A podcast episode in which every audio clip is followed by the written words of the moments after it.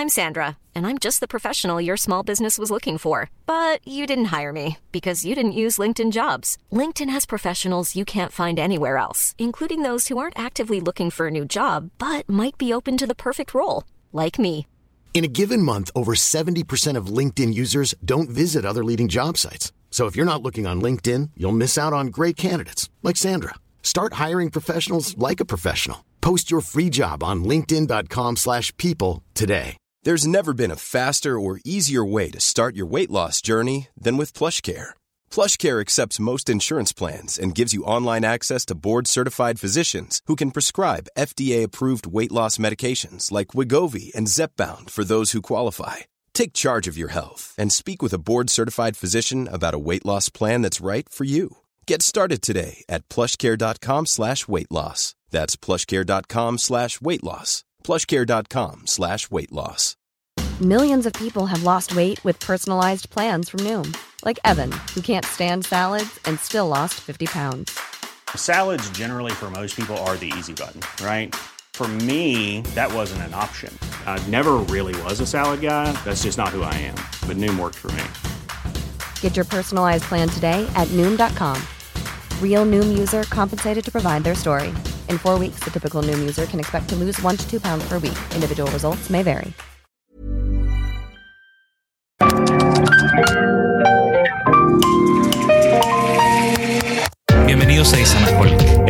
Que amplifica la conversación sobre la cultura de diseño y las industrias creativas a través de sus protagonistas. Soy Jorge Diego Etienne y quiero compartir contigo mi pasión por el diseño con los temas más relevantes en la actualidad y analizando objetos que han hecho historia o están marcando tendencia.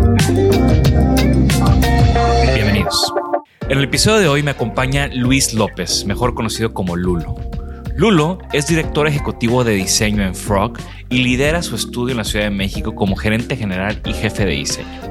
En esta conversación platiqué con Lulo sobre cómo una pasión por la música y la inquietud por traer a sus bandas favoritas a México se convirtió en su primer emprendimiento, la plataforma de financiación colectiva Fantastic, y como de aquí partió su carrera de más de 10 años a la vanguardia del diseño de experiencias de usuario con proyectos como 23 Design, su oficina previa que tan solo a 5 años de haber abierto fue adquirida por Frog para liderar sus esfuerzos de expansión en América Latina. Acompáñame. Vitra, ahora en IHO Espacios. Durante décadas, la empresa suiza Vitra ha estudiado cómo los interiores pueden servir mejor a sus usuarios. Ahora en IHO puedes encontrar desde los clásicos hasta los productos más actuales de Vitra, todos con una auténtica calidad, diseño contemporáneo y atemporal. Visita IHO y conoce cómo puedes hacer de tus espacios una expresión de tu forma de vivir con Vitra. Gracias IHO Espacios por patrocinar este episodio y por ser parte de la comunidad de Isanaholic. Bienvenidos a un episodio más de Isanaholic. Estamos aquí en el showroom de nuestro patrocinador IHO Espacios en la Ciudad de México. Y el día de hoy me acompaña una importante personalidad del diseño mexicano y de, de con una historia bastante interesante y también, pues, una línea no convencional de, de lo que, por lo general, las historias que, que platicamos aquí en, en Designaholic con nuestros invitados. Así que me acompaña Lulo López. ¿Qué onda? Eh, Lulo, gran gusto tenerte aquí. Te platicaba, ¿no? Que justo en este tiempo de pandemia donde estaba haciendo estos lives, que la gente no lo sabe, pero yo hacía estos lives como para convencerme que sí podía tener un podcast. Era como mi prototipo, como buen diseñador. Estaba prototipando el tener un podcast y tú fuiste uno de esos lives. Sí. Con esas, esa conversación que tuvimos. En- ya era momento así pandémico, ¿verdad? Sí, sí, Ya plena todo- pandemia en pijama en la casa, ¿va? Exacto. Digo, no sé si andabas en pijama, yo nada más veía de la cabeza para arriba. Esa es la magia. Pero bueno, Lulo, ¿por qué no comienzas eh, presentándote con nuestra audiencia? Buenísimo. Pues yo me llamo Luis, pero todo el mundo me dice Lulo. Eh, empecé a, a conocer mucha gente por Twitter y mi Twitter es, es Lulo. Y entonces me empezaron a decir Lulo y ya se me quedó. al, al- al- al punto en el que una vez llevaron comida al estudio de Uber Eats. Les decía Luis López y los regresaron de que ese güey aquí no vive. Entonces, este, soy Lulo. Eh, actualmente dirijo como, como general manager el estudio de Frog en México, que es el primer estudio de Frog en, en Latinoamérica. Y también actuó como Head of Design. ¿no? Nuestro, nuestro equipo más grande es el equipo de diseño, aunque hay equipo de tecnología y de estrategia, este, sigue siendo diseño el, fuerte de Frog. Claro. Eh, y pues dirijo el, equipo que tiene diseñadores de interacción, de experiencia, eh, diseñadores de contenido, un montón de, de, subdisciplinas que pertenecen a esta disciplina grande eh, de diseño. Eh, y pues trabajo todos los días con el equipo, tanto llevando el, estudio y la estrategia de hacia dónde vamos, cómo crecemos, pero también en proyectos, ¿no? Que es, que es parte de, donde está mi corazón, ¿no? En realmente poder tener un impacto a través de nuestro trabajo en, en las personas para las que diseñamos, ¿no? ¿Cuántos años tiene Dulo? 32. Bueno, 31, pero en una semana cumplo 32. Y ahora nos vas a explicar cómo alguien de 32 años mexicano termina siendo el director general de la Oficina de México de una de las consultorías más importantes en la historia del diseño. Sí, y cuando lo dices así me da el, síndrome de impostor. este, pero bueno, es, es una. No, no, puedes conectar los puntos hacia, hacia adelante, los puedes conectar hacia atrás, ¿no? A ver, comencemos. ¿Estudiaste diseño? ¿Estudiaste algo relacionado? Sí. Yo estudié diseño de la comunicación gráfica en la UAM Capotzalco. Ok. Eh, tenía siempre, yo había estudiado una carrera técnica en, ingeniería y sabía que no era para allá donde quería ir, entonces apliqué a, la UAM para entrar a diseño y no me quedé la primera vez porque no tenía ni idea de cómo contestar correctamente las preguntas del examen de admisión. Entonces, pues tuve que hacer un catch-up para, para pasarme de, toda mi, mi, formación de ingeniería diseño. Y pues me quedé en la UAM. La verdad es que no, no, no tenía muy claro qué, qué, iba a terminar haciendo. Me gustaba mucho el editorial, me gustaba mucho el, diseño gráfico, la tipografía para mí era como un tema de que me, se, resbalaba la baba de cuando, cuando veíamos en las clases de tipografía este, los orígenes de, de, de, ciertos tipos, etcétera, ¿no? Y me gustaba mucho el tema gráfico. Eh, pero por coincidencias de la vida, eh, un par de amigos y yo nos juntamos porque teníamos una idea de, una cosa que no tenía nada que ver con diseño, pero era ahora lo que se llama un startup, ¿no? Pero tenía que ver con otra de tus pasiones. La música. Y, al final, un tema de, sí, un diseño de una plataforma tecnológica y de un diseño de experiencia, pero no, no, lo estábamos haciendo formalmente, ¿no? Entonces, por ahí de 2011 yo me salgo de la escuela con otros tres amigos dejé la carrera a la mitad. Ok. Em, y empezamos a hacer este startup financiado por una de las primeras aceleradoras de, startups en México que se llamaba Guaira. Ya no opera, pero. Pero fue muy importante. Eh, Machina, que seguro lo ubica sí, claro. los que están viendo el, episodio y varias otras compañías salieron de ahí. Em, y entonces nos salimos, empezamos este, este producto o este, este emprendimiento. ¿De qué se trataba esa pues, plataforma? En, en, ese momento veíamos, veíamos que Em, principalmente Ocesa, estaba trayendo solo actos grandes de música, ¿no? Y nos gustaban un montón de bandas que todavía no, pues las tenían en el radar. Entonces, pues creamos una página para que los fans de ciertas bandas de nicho pidieran que vinieran a México.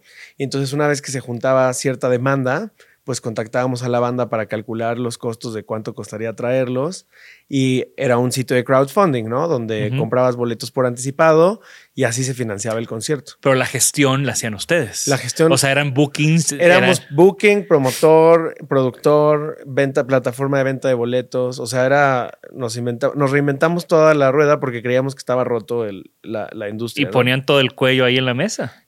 Bueno, más o menos, porque el tema del crowdfunding nos ayudaba a que el financiamiento venía de los fans. Y si no se juntaba la lana en cierto tiempo, pues regresábamos el dinero, ¿no?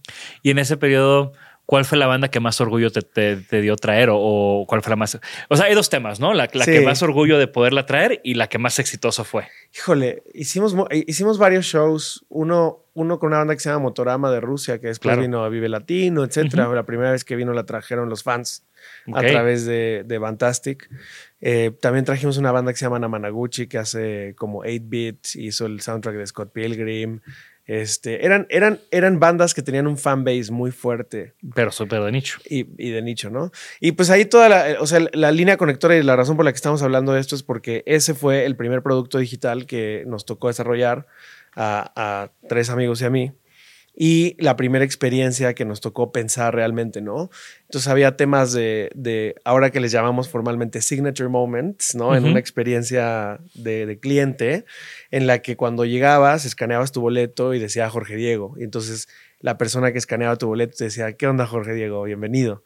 Entonces era un momento donde el fan o la fan sentía que pues el concierto era para él o para ella, ¿no? Claro, él, yo los traje. Yo los traje y entonces generamos muchísimas experiencias que no eran posibles con los conciertos tradicionales.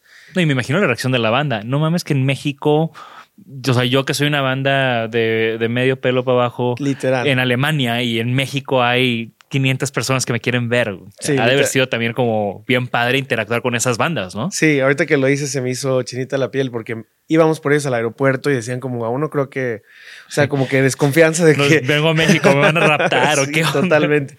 Y, y, fue una gran experiencia para, para el equipo y para mí de, de crear un producto digital, entender las necesidades de los clientes, lanzar un producto y lanzar un servicio y luego llevarlo a cabo, ¿no? Y ahí todavía ni siquiera había apps ya, ya había, pues esto era 2011, entonces ya había iPhone, ¿no? No era muy popular todavía y masivo el, el, tema. Pero era más una plataforma. Era más una plataforma web. Sí. ¿Y cómo, qué sucede con, con Fantastic?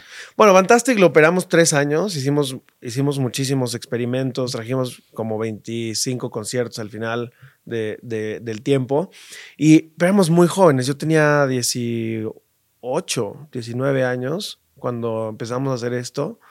Este, y, no encontramos una manera de escalarlo y de operar una, la compañía como compañía, ¿no?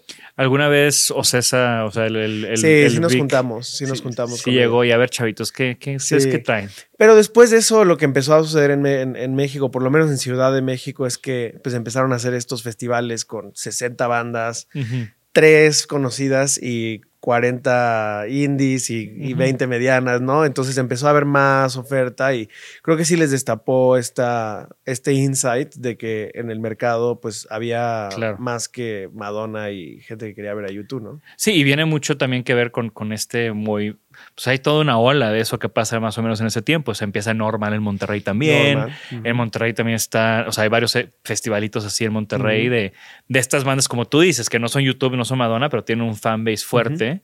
Y South by South eh, West empieza también a tener mucha popularidad y también hay como como reactiva este tema de, hay una audiencia para estas bandas. Sí, y, nos gusta pensar que, que, hizo algún cambio en la, en la escena cultural lo que, lo que hicimos, ¿no? Y también como el, el, el pues despertar a, a, que hubiera más diversidad cultural y creemos que Fantástica ahí tuvo algo que ver. Claro. Eh, pero bueno, cerramos la compañía tres años después, decidimos ya después de, de mucha intensidad y de trabajar 20 horas al día de que nos íbamos a dar un break y después me voy a hacer otras cosas. Una, una de esas relevantes eh, fue que me, me, voy a San Francisco con un par de amigos eh, a, hacer una app que pues había salido como de un, de un experimento que hizo uno de estos amigos como jugando con códex de video y tal y terminaron haciendo una app de mensajes de video.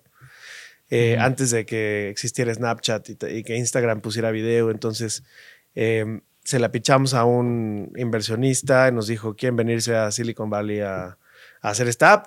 Y nos fuimos. Tú ya tienes experiencia de pichando cosas porque venías de, haber levantado capital con Guaira, entonces también eras medio, ya eras veterano en esa... Pues más o menos, digo, estamos hablando de que, de que esto es 2013, 14, entonces todavía está bastante chavo, pero siempre creo que me ha gustado seguir estas, estas ideas de que, me parecen eh, divertidas, interesantes. La app era súper divertida porque era como un walkie-talkie, pero de video. Entonces, la interacción de la app era, dejabas apretado un botón, grababas el mensaje, soltabas y cuando soltabas se enviaba automáticamente. Entonces, como que era muy juguetona también y... Este, la regabas y lo voy a grabar. Y... sí podías mandar, sí podías hacer undo, pero la idea es que fuera como mensajes muy espontáneos, asíncronos, ¿no? No, no videollamadas. Claro, claro. Este, y ese momento fue relevante también en, toda esta historia porque, eh, pues allá en la, en la aceleradora, en 500 Startups, empezamos a tener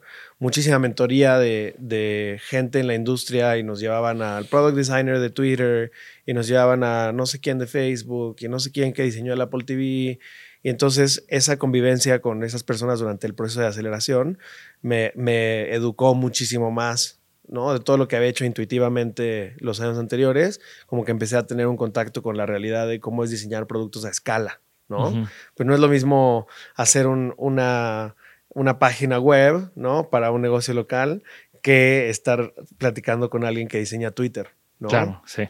Entonces, ese, ese punto fue, fue muy, muy importante, creo. La app le, le fue, le fue bien, después la compró este, una compañía en Japón, etcétera. Este, y un, par de años después, decido comenzar una firma de diseño acá en México. ¿Cuánto tiempo estuviste en San Francisco? Poco, menos de un año. Ok. Sí. Pero esas idas a San Francisco. Es que esos son años perro. Claro. O sea, yo creo que yo, yo siento que estuve ahí siete años por la intensidad y trabajamos. Eh, Akira, que era el, el, director de la empresa, este, eh, Nao, que era el, ingeniero, y yo, 20 horas al día en la misma mesa, comíamos ahí, diseñábamos, shipeábamos, hacíamos QA. O sea, ese nivel de, creación de producto digital es, es fabulosa y te, y te, enseña muchísimo, ¿no? Porque sacas una versión, aprendes del feedback, todo el tiempo estás pichando, estás aprendiendo a mejorarla y es, es un proceso muy formativo, o fue un proceso muy formativo para mí. Claro. Y ya entonces te regresas a México y, dices. Sí, exploro otras cosas. Por ahí eh, estuve como director de marketing de una app de música, etcétera, pero me hallé realmente cuando, cuando detecté que había un vacío en, México en, en, el tema de productos digitales, ¿no? Veía las agencias de marketing tradicional que vendían medio páginas web y apps, pero pues en realidad usaban el mismo talento para, para hacer este tipo de cosas. Veía también a las firmas de desarrollo que eran 100 developers y un diseñador que hacía las cosas bonitas y que no entendían bien diseño de producto. Como desconexiones, ¿no? Y, y veía los estudios de diseño de identidad, ¿no? Anagrama, Futura, todos los estudios con, con mucha reputación, haciendo cosas increíbles en gráfico pero no necesariamente sabiendo cómo hacer productos interactivos, ¿no? Apps, servicios digitales, etc. Entonces, encuentro ese hueco en el mercado y empiezo una firma que se llamaba 23, em, eh, con, con, un par de clientes que había conocido en el camino. Eh, para empezar, yo no tenía mucho capital para, para, empezar, entonces les dije, oye, te vendo 200 horas de, de servicios al 50% de descuento si me las pagas hoy. Entonces, con, los mismos clientes que me pagaban por adelantado, empecé a, financiar el estudio y empecé a, traer, por ejemplo, vino un, amigo que se llama Fabián, que, con el que había cofundado Fantastic, que también es diseñador, y empecé a poder ofrecerle pues salarios este, estables a, un par de personas para construir un estudio, ¿no? Eh, y empezaron a llover los clientes. Eh, en ese entonces diseñamos la primera página de Pictoline, diseñamos la primer, eh, el primer e-commerce de Luna, los colchones, eh, diseñamos 99 minutos, que es un servicio de delivery que se ve por ahí por toda la ciudad, y empezaron a caer los, a caer los clientes, Wix, un montón. En todo este, en, en, este arranque de 23, ¿cuál crees que fue tu big break? Como que el proyecto que cambió todo. Big break. Híjole. Pues estos icónicos que te digo, la verdad es que nos empezaron a dar muchísima reputación. y, es parte de, nuestra filosofía ahora en Frog también, ¿no? Nuestra estrategia siempre ha sido, escoge a clientes que lideren, ¿no? Trabaja con los mejores, haz el mejor trabajo que puedas y a través del trabajo vas a crecer tu reputación, ¿no? Y tu buen trabajo significa que va a haber mejores clientes o, clientes similares y eso es un círculo virtuoso, ¿no? Buen trabajo llama a, mejor trabajo. Los mejores clientes que realmente quieran liderar, que paguen bien, que te valoren, ¿no? Ese, es, esa es la clave. Y, y, eso, una vez que tienes un par de esos, se empieza a reforzar ese ciclo y empiezas a tener buenos clientes y otra vez y otra vez y otra vez. Y, y el portafolio realmente es el que hablaba por nosotros, ¿no? De, haber diseñado ciertas marcas. En el estudio diseñamos también una marca de un startup que se llama Justo, que es de, delivery de, este, de cosas del súper.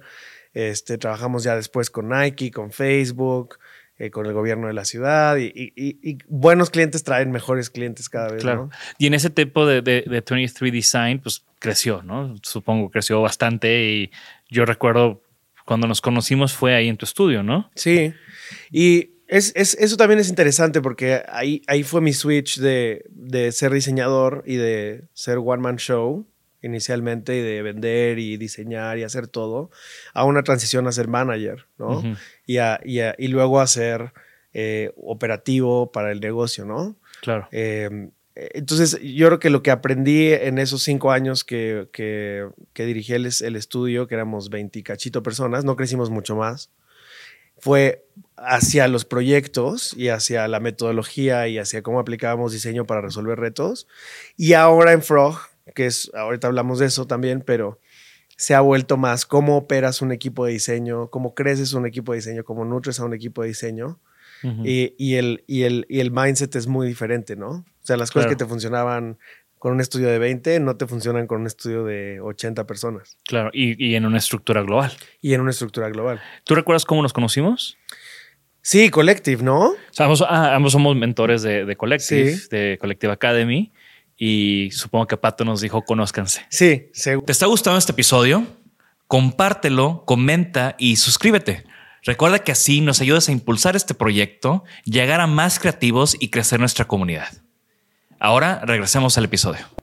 Y estábamos pensando, digo, Collective, para, para las personas que no lo conocen, es, es una, eh, un programa de maestría alternativo, ¿no? Que tiene materias que a lo mejor las universidades todavía no cachan, data science, diseño, este, soft skills como liderazgo, etcétera. Y a nosotros nos tocó estrategias de diseño, entonces estábamos viendo cómo enseñábamos diseño de una forma diferente, ¿no? Exacto. y para una nueva generación. Y para gente que no es diseñadora, que, Y- que también algo que a mí ser mentor de Collective, porque Collective no hay maestros, hay mentores, ser mentor de, de Collective me ha ayudado mucho justamente a eso, ¿no? A cómo comunicas y cómo enseñas y cómo, cómo, cómo, cómo llevas el diseño a, a una audiencia, a un mercado no diseñador. Y, y ahora es bien gratificante, ¿no? Cuando ya los ves ahí haciendo sus sprints, dices, bueno, agarraron la onda, ¿no? Es que el diseño, desde mi perspectiva, a lo mejor tú lo ves diferente, pero para mí no es un tema de talento, para mí es un tema de educación Ujú. y de, y de ap- aprender el, el- el proceso. Hay muchos tipos de diseño, ¿no? También hay diseños que, que se acercan un poco más a la expresión y al concepto eh, artístico o a lo mejor a la técnica artesanal, etcétera, ¿no? Pero por lo menos en lo que nosotros hacemos, yo sí creo que cualquier persona puede diseñar. Si, si aprende el los métodos, las herramientas, las Process, metodologías. process makes perfect. Sí, totalmente. Entonces, también enseñarle a personas de negocios que dicen yo no soy creativo, yo no soy creativa, es un buen, es un buen ejercicio para nosotros porque nos ayuda a, a- a traducir lo que sabemos y a quitarle la magia y el humo, ¿no? Claro, de que, claro. ay, ser diseñador es especial. Yo creo que pues, es una carrera, es un trabajo, Sí. ¿no? Como cualquier otro.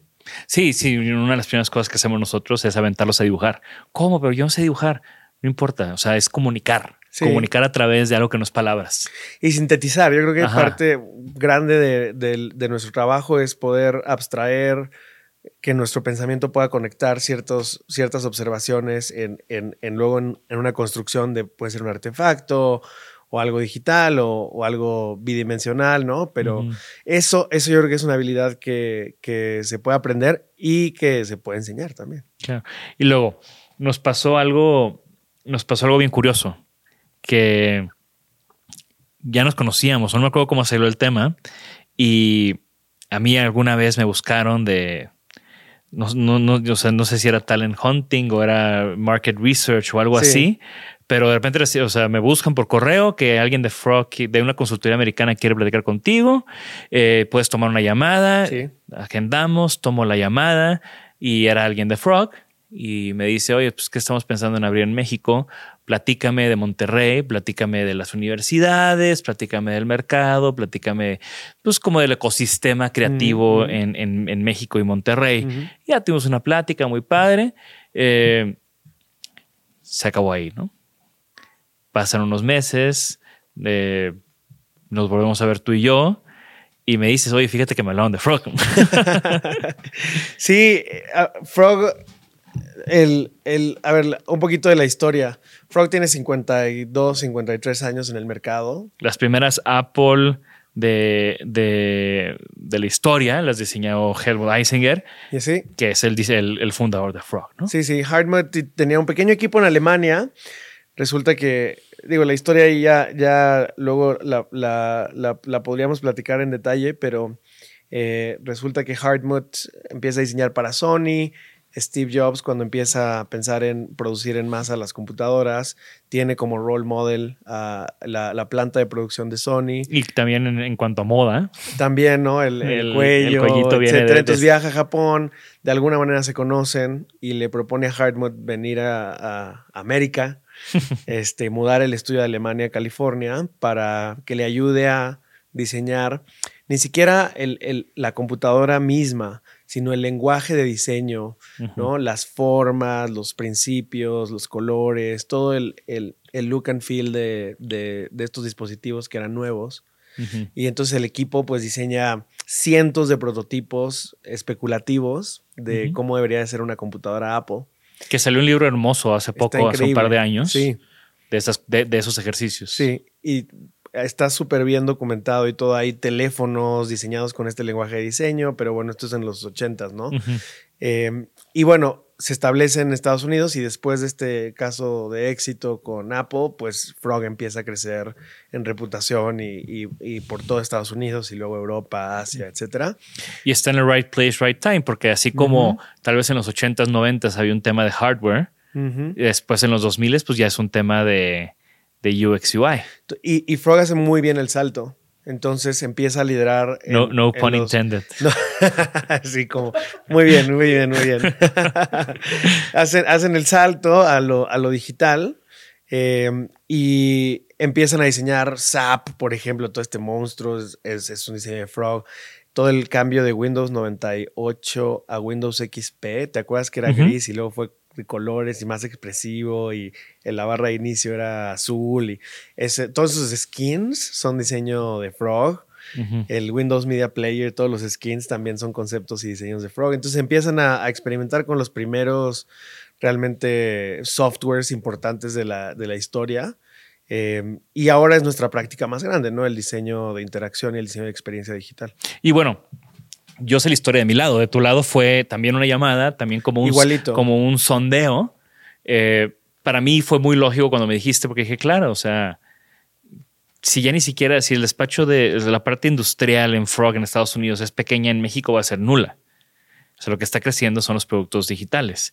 Eh, digo, yo ya como parte de, de- de la academia también sé que muchos diseñadores, la, la empresa que más diseñadores contrata es, es la parte digital de BBVA Bancomer. En o la, sea, en la Ciudad de México, en la. Ciudad de México. Entonces, Sí. o sea, hay como todo un tema de, de los productos digitales que como siempre hay un poco de rezago en México, pero que ya estamos como catching up. Entonces, te llaman también de Frog, tienes una Sí. conversación. Y, y en, en- en un momento muy afortunado también, porque justo cerramos antes de que, de que cayera la pandemia, ¿no? Eh, fue una transacción muy rápida y muy natural. Eh, nos llamaron para a varias, a varias personas como que querían hacer un estudio de mercado, estaban viendo si habrían este, Colombia, si habrían Monterrey, si habrían Ciudad de México, estaban tratando de entender eh, si era un, un buen movimiento ¿no? para, para el negocio. Nunca habían eh, explorado el mercado de Latinoamérica.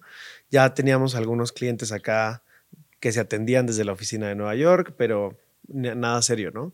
Entonces empiezan a explorar, se encuentran con contigo, con, eh, con 23, ¿no? Y, con otras eh, figuras de- del- diseño que, encontró esta firma de, de estudios de mercado. Este, y cuando hablo con ellos les digo, bueno, pues está difícil, buena suerte que vienen para acá porque esto está muy difícil en términos del talento, ¿no? Las escuelas no necesariamente sacan a, las, a los perfiles que necesitamos contratar, este, las compañías no necesariamente valoran el diseño, este, pero pues yo les conté como, como, Como, venía, es, ¿no? claro, yo también. Y, y- y luego en retrospectiva, la, la persona que me entrevistó, que, que es nuestro, nuestro director global de, de Frog, se llama Tim Murray, le gustó que le dijera como las realidades porque dijo, ok, conoce el problema y Frog había intentado abrir otros estudios, por ejemplo, en Australia, pero en vez de abrir con alguien localmente, llevaron a personas de otros, de otros estudios y otros países y fracasó totalmente ese estudio, ¿no? No había un conocimiento local. Claro. Entonces deciden eh, o decidimos casarnos, ¿no? Eh, nos, nos ofrecen adquirir el estudio junto con todo el equipo que teníamos, éramos 20 personas, y en, en febrero de 2020, pues ya nos unimos a Frog, abrimos el primer estudio, y algo que para mí era clave es que no fuéramos una oficina de producción, o Claro. como les dicen, un delivery center. Sí, ¿no? ¿No? Donde, porque aquí abundan esos. Muchísimos. Mano de obra barata. Totalmente. Hay centros de miles de personas en el estilo, puro estilo call center, Ujú. ingeniero, soporte, este, y eh, para mí era importante que no vieran a México como un, un lugar de mano de obra barata. Entonces, parte de lo que, de lo que acordamos es que ten- íbamos a tener proyectos locales y que podíamos también integrarnos a proyectos en otras partes del mundo, pero no, no, no necesariamente ser la estrategia de bajo costo de Frog, sino mantenernos como una firma premium en México, desarrollar nuestra reputación y eh, como misión, pues usar todo el conocimiento que tiene Frog para mejorar las experiencias de los productos y los servicios que usamos en México, Claro. que están por... Está, están, ya sabes. Creo que todos los que nos escuchan saben. Entonces, eh, pagar tu teléfono, sacar una nueva línea, abrir una cuenta de banco, este, comprar una casa, sacar un crédito. Son, son procesos muy complicados, cero customer centric, ¿no? Cero human centric. eh, con malas experiencias digitales, los sistemas se caen. Este, hay, el, el nivel de, de- de calidad en las experiencias que tenemos en México y en Latinoamérica dan mucho que desear. Y si los comparas con Estados Unidos o Europa, estamos lejísimos, ¿no? Entonces, para nosotros la misión era súper importante que pudiéramos tener un impacto en México en los servicios que, que usa la gente acá, ¿no? Claro. Eh, y, y bueno, acordamos eso, ha funcionado muy bien, llevamos dos años operando Frog con clientes locales. Uno de los clientes que nos, que nos da mucho orgullo por el impacto que tiene, que a lo mejor no tiene nada de onda y dices tú, uy, suena aburridísimo, pero Nacional Monte de Piedad, No, pues, como, o sea, estás hablando de una, de una casa de empeño que, es, que es un pilar en, en- en cierto sector, ¿no? Sí. Y que tiene, o sea, estás transformando una empresa que tiene, ¿cuánto? ¿200 años? 250 años, O es sea, más vieja que el gobierno democrático de, México. Eh, y un equipo bien pilas dentro del monte, pues nos, nos contrató para ayudarles a rediseñar desde su sitio web, su servicio, su aplicación. Entonces hay, hay muchas cosas que estamos haciendo con instituciones que están muy embebidas en el, en, en- en el tejido cultural de México. Claro. Y ahí es donde hay un verdadero impacto. Ahí es donde queremos estar, claro. Está increíble, Lulu. También estuviste involucrado, yo creo que eso fue en, en 23, pero no, ya sé que ya brincamos a Frog, pero no quiero dejar de hablar de, de Bitso. Sí, pues tuvimos la oportunidad de, de, trabajar con ellos eh, por ahí de 2000, ¿qué habrá sido? 2019. Eh, rediseñamos la aplicación y la idea era, pues hagamos que, que cripto sea útil y que sea fácil, ¿no? Entonces, si, si no has comprado nunca cripto, Bitso es un gran lugar para entrar, ¿no? Porque nos aseguramos de que la experiencia, además de que estéticamente fuera placentera y que fuera clara y, y- y simple, los, los pasos y cómo quitamos todo el, el rollo que había en medio de los plataformas de trading, ¿no? Que se ven súper complicadas y las gráficas de vela y todas esas cosas, lo simplificamos. Entonces, comprar, vender, transferir y todo eso se volvió muy simple, ¿no? Sí, yo uso Bitso y, y creo que es una gran, es un gran, gran app. Sí, sí, sí, sí. El diseño de la, de la experiencia, también la ingeniería, tiene un equipo de ingeniería fabuloso. La ingeniería la hicieron ellos y nosotros hicimos el diseño de la experiencia. Y aparte es todo un tema porque ya cuando entras a temas de lana, o sea, ya, ya hay tantas capas de complicación. O sea, ahí es donde yo digo, si estos güeyes trabajaron en Bitso, es porque le entran a los putazos en serio. Me explico. Porque siempre es muy fácil hacer otra, otra app bonita de o una página web increíble, ¿no? Pero ya cuando es, tiene que ser increíble, tiene que ser, como tú dices, funcional y demás, pero aparte tiene que cumplir con todas estas regulaciones y tiene que tener toda esta seguridad porque estás hablando de dinero y transacciones.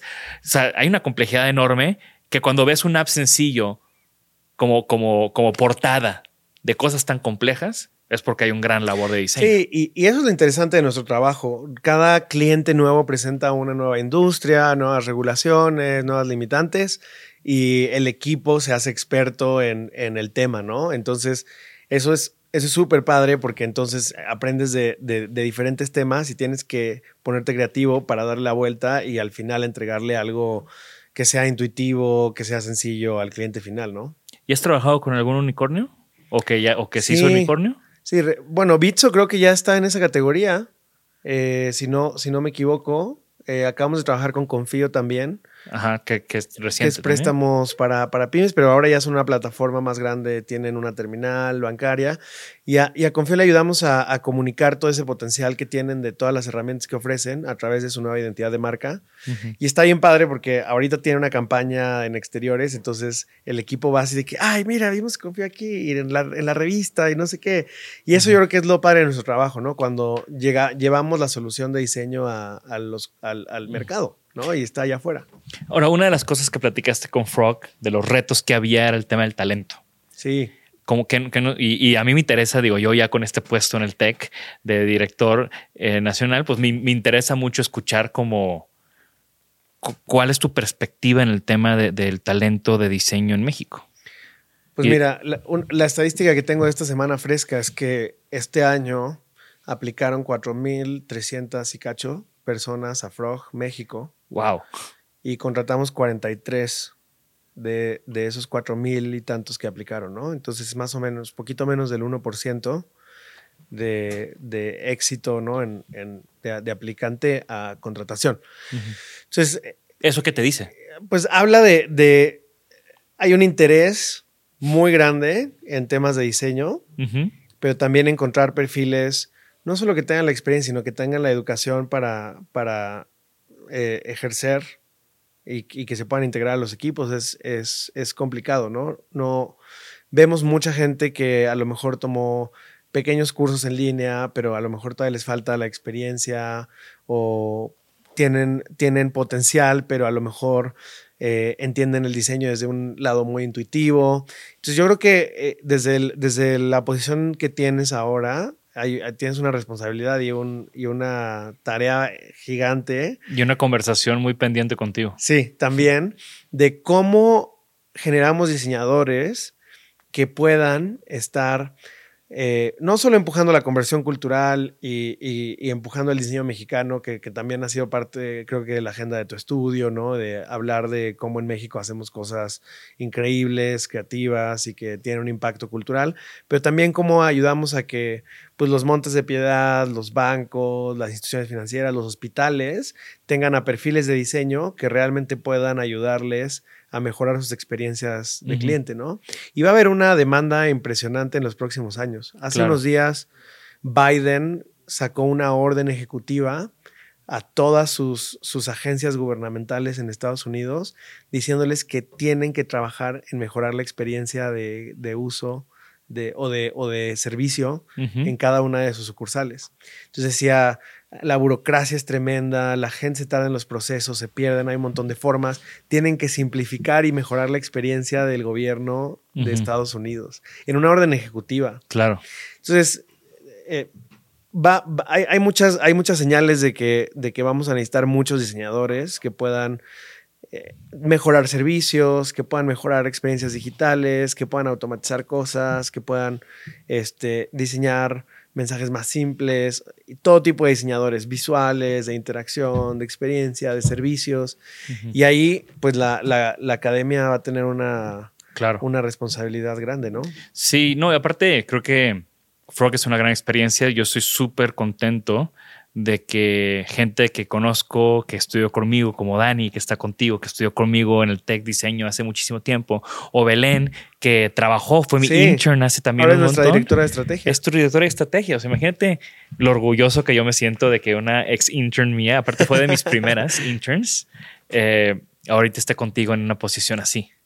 Ah, pues es, es mérito de, de- de todos. Digo, tratamos de, de- de encontrar a las personas, pero también las, las personas mismas atraen a otras personas chingonas, ¿no? Entonces, el equipo se ha, se ha armado muy orgánicamente y ha habido mucho interés también de, de los de, de candidatos, ¿no? Claro. Nos esforzamos también en, en que Frog sea un lugar que, que es, que da oportunidades igualitarias para todos, ¿no? Entonces, eh, el equipo de, de- de adquisición de talento, pues, tiene muchas prácticas para remover sesgos, ¿no? Por ejemplo, ocultan las fotos de los, de los currículums para no sesgar si alguien se ve de cierta manera o no se ve de cierta manera. Este, eh, en, en los procesos, pues le damos eh, el, el mismo proceso a todas las personas, ¿no? Aunque yo conozca a alguien, pasa por el mismo proceso. Si yo no conozco a alguien, pasa por el mismo proceso, ¿no? Entonces tratamos de, de, de, pues, ser inclusivos, eh, pero el reto está ahí en, el, en, en encontrar a personas que estén listas para el trabajo, ¿no? Pues ya escucharon, si tienen, si se creen listos para el trabajo, apliquen a Frog y ojalá y sean eh, de, ese, de ese 1% de, de, contrataciones. Oye, Rulo, me encanta, o sea, tú sabes, ¿no? Te, te admiro, soy, soy gran fan de, de tu trabajo desde que nos conocimos y me platicaste y visité 23 y, y, y la amistad que tenemos y los amigos que tenemos en común. Eh, un shout out a, a Toy, que falta ah, que, Toy Selecta, que claro. falta que venga a- al podcast y estoy seguro que va a ver este y nos va a mandar mensajes a los Sí. dos sobre nuestra conversación. Eh, en todo este trayecto, ¿qué aprendizaje o qué, qué has aprendido? ¿Qué aprendizaje quieres compartir con, con nuestra audiencia? Ahí le cortas porque déjame pensar. Eh, facilítame el, la- el trigger. ¿Qué, qué, ¿Dónde crees que... O sea, ¿en qué tema te que- crees que... En un tema personal, güey. O sea, has hecho un chingo de cosas. Has hecho, bueno, pues no mames, tienes 32 años y eres director de Frog en México. O sea, ¿qué consejo le darías a la gente para romperla como tú la has roto? Mira, fíjate que algo que, que, que me ha ayudado muchísimo es, es tener eh, skin in the game. Es un concepto que me gusta muchísimo, ¿no? Es jugártela, el, jugarte el pellejo, ¿no? Como se dice Sí. vulgarmente, ¿no? Entonces, en todas las cosas que he hecho, creo que el, el, eh, el tener un riesgo de, de perder algo real, ¿no? Eh, sea reputacional, sea lana, sea tiempo. Tener siempre skin in the game es, es, me, ha, me ha permitido hacer cosas que no imaginé que, que, que hubiera sido posibles, ¿no? Incluso aunque, aunque Frog ya no es mi compañía, pues sí, sí nos la estamos jugando, ¿no? Entonces, eh, Sí, dejaste lo que ya te has construido por otro proyecto. Totalmente. Entonces, les recomendaría a todas las personas que estén pensando en empezar algo, que realmente se la jueguen, ¿no? O sea, alguien quiere emprender, renuncia a tu trabajo, no te quedes como que medio ahí de que En lo, lo que hago el sábado, a ver si pega y juégatela, ¿no? Porque eso, eh, en, en- en mi historia, creo que ha sido el, el- el factor común que me ha permitido hacer más de lo, de, o sea, estirar mis capacidades. Claro. Yo creo que en cada cosa que he empezado no estaba listo para esa cosa, ¿no? Eh, ah, todavía me da el síndrome de impostor, este, de, híjole, a lo mejor no estoy capacitado para hacer nada de esto y un día me van a descubrir y me van a meter a la cárcel, ¿no? De, eh, como que te da ese Bueno, pues si ya, si tienes dos años, ya tienes dos, dos annual reviews Sí. por parte de tus peers en Frog. Entonces, No, ya, ya, si no, si no le hubiera agarrado la otra, ya estaríamos contando otra historia. Este, pero ese skin in the game y jugártela y este, quemar las naves, ¿no? Para ir con todo, es, es- me ha ayudado muchísimo, ¿no? me encanta. Creo que es un gran, gran consejo. ¿Tienes algún sueño? Sí, el sueño compartido creo que con el equipo es que, que, que usar las que usar los servicios y los productos de, de México sea hiper chingón. Ir a una sucursal de banco que sea increíble, que, que tengamos eh, el sueño de, de- de Fabián, que, que he trabajado con él 12 años y que sigue en Frog, es tener aplicaciones hechas en México en nuestro home screen, ¿no? Eso es, eso es una muy buena manera de, de- de poner un sueño. Me encanta. Y, y ya, ya, ya, ya hay avances en eso, ¿no? Ya tenemos varias cosas publicadas, usamos productos que hemos diseñado, pero muchos, muchas cosas que, que usamos aún las, las importamos, ¿no? Y, y- y ese capital creativo existe en México, entonces deberíamos de, de- de alcanzarlo. Me encanta. Ahora esta pregunta, yo sé que vas a tener muchas, muchas respuestas, pero quiero que me digas cuál, si tienes algún objeto favorito. Uf, me encantan los objetos. En, la casa, estos últimos dos años que hemos estado encerrados, mi novia y yo, en la pandemia, nos hemos dedicado a, comprar objetos que nos dé placer ver y que nos guste usar, ¿no?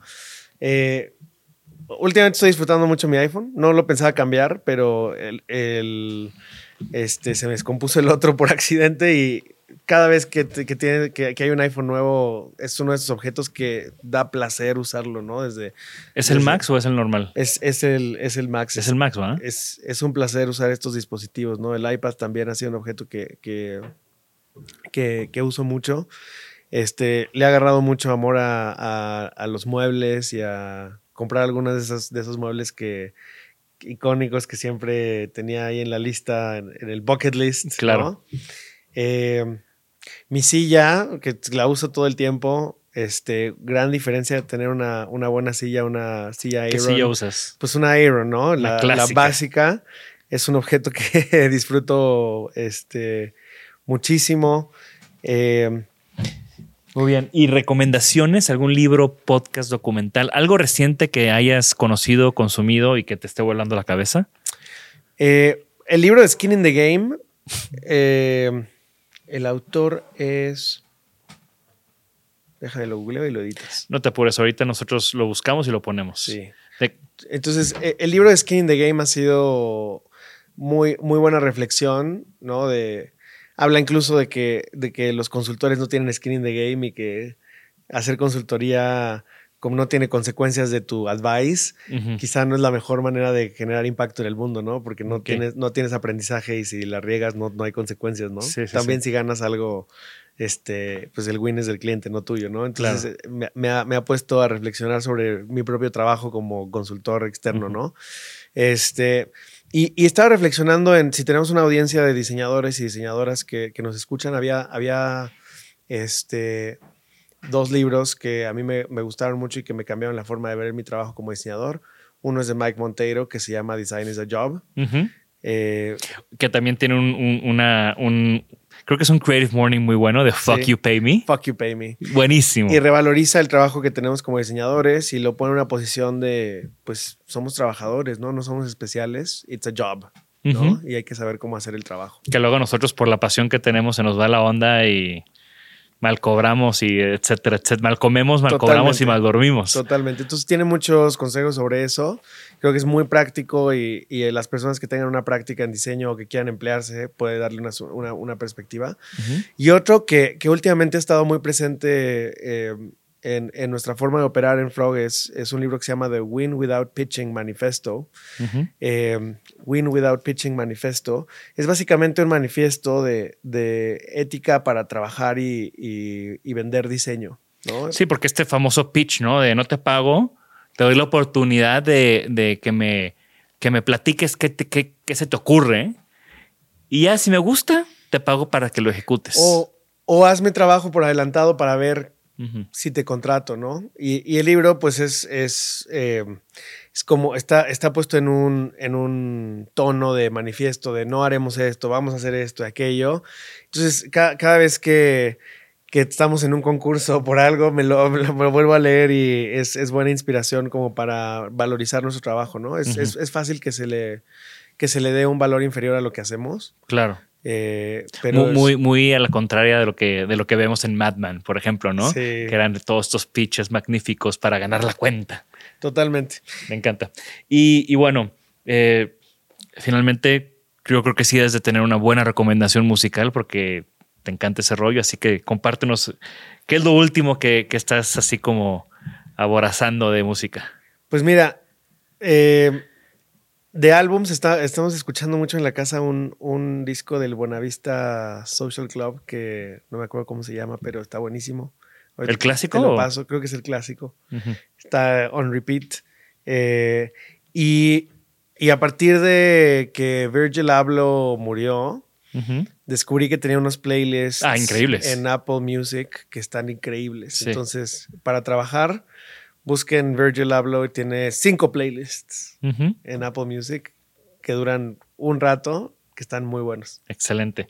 Pues Lulo, muchas gracias por acompañarme. De nuevo, como tú fuiste uno de mis prototipos cuando estaba haciendo estos lives, me, da mucho gusto ahora ya sentarnos en, en, esto que me ayudaste a construir. Y, y, de nuevo, ¿no? Soy, creo que hay una gran admiración y, y ese síndrome de impostor, pues creo que ya te lo debes de, de quitar, ¿no? you're there, you're winning y, y qué bueno que es, es, muy gratificante, creo, para la escena y, para México en general que, que se vengan estos proyectos a México, que Frog haga oficinas aquí, ¿no? Muchas veces me decían de que, güey, pero Frog es de fuera y nos va a dar en la madre. No, cabrón, o sea, es, todo se trata de crecer. O sea, si, si crece la escena, si crece la oferta de servicios, si podemos educar a más clientes, pues va a mejorar la escena para todos, ¿no? Entonces, sobre todo ahorita que que esta gran demanda de productos digitales, el hecho de que, Frog esté como referente, se me hace algo de mucho valor. Y que además es un equipo 100%, bueno, tenemos un par de personas extranjeras, ahí voy, a echarme para atrás, pero es un equipo que está eh, local, ¿no?